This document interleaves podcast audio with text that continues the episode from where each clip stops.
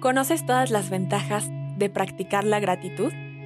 ¿Sabías que de acuerdo a expertos el 50% de nuestra felicidad está predeterminada? El 10% depende de las circunstancias y el 40% de lo que hacemos?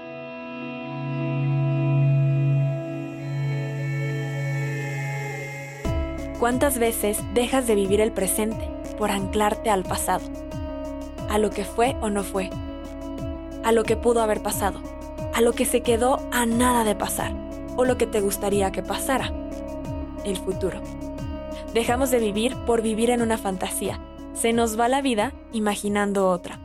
Por eso es momento de dejar de lado ese estado de búsqueda constante, esa sensación que nos pide más y más, pensando que la felicidad está en lo que viene y no en lo que tenemos, en las experiencias del hoy, el aquí y ahora. Pero tampoco se trata de caer en el extremo, en la falsa gratitud, esa que te dice que agradezcas todo, cuando eso no es nada realista.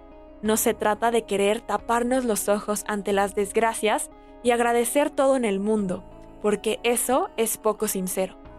La clave está en la microgratitud, no la macrogratitud.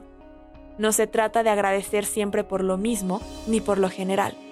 Agradezco mi trabajo, agradezco mi pareja, agradezco mi salud.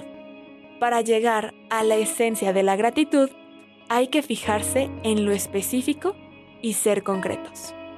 De acuerdo al Dr. Korb, un neurocientífico, al practicar la gratitud es mejor ser específicos y concisos que profundizar demasiado.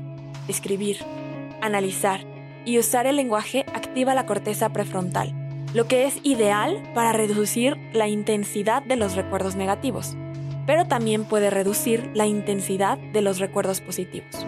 Por lo que en lugar de escribir con exactitud lo que pasó, hazlo con brevedad. El objetivo es mencionar en lugar de examinar. Tienes que visualizar pero no analizar, pues analizar desproverá el recuerdo de placer. Escribir en profundidad sobre un trauma es una gran idea, pero con la gratitud es mejor la brevedad. De acuerdo a ciertas investigaciones, la mejor forma de hacerlo es agradecer por ocho cosas diarias concretas y concisas, pero que sean únicas e irrepetibles. Fíjate en las maravillas de ese día y no agradezcas por lo general. ¿Por qué pasa eso? Porque tenemos el núcleo accumbens. Este es el que nuestro cerebro se encarga de la motivación y el placer, pero se acostumbra.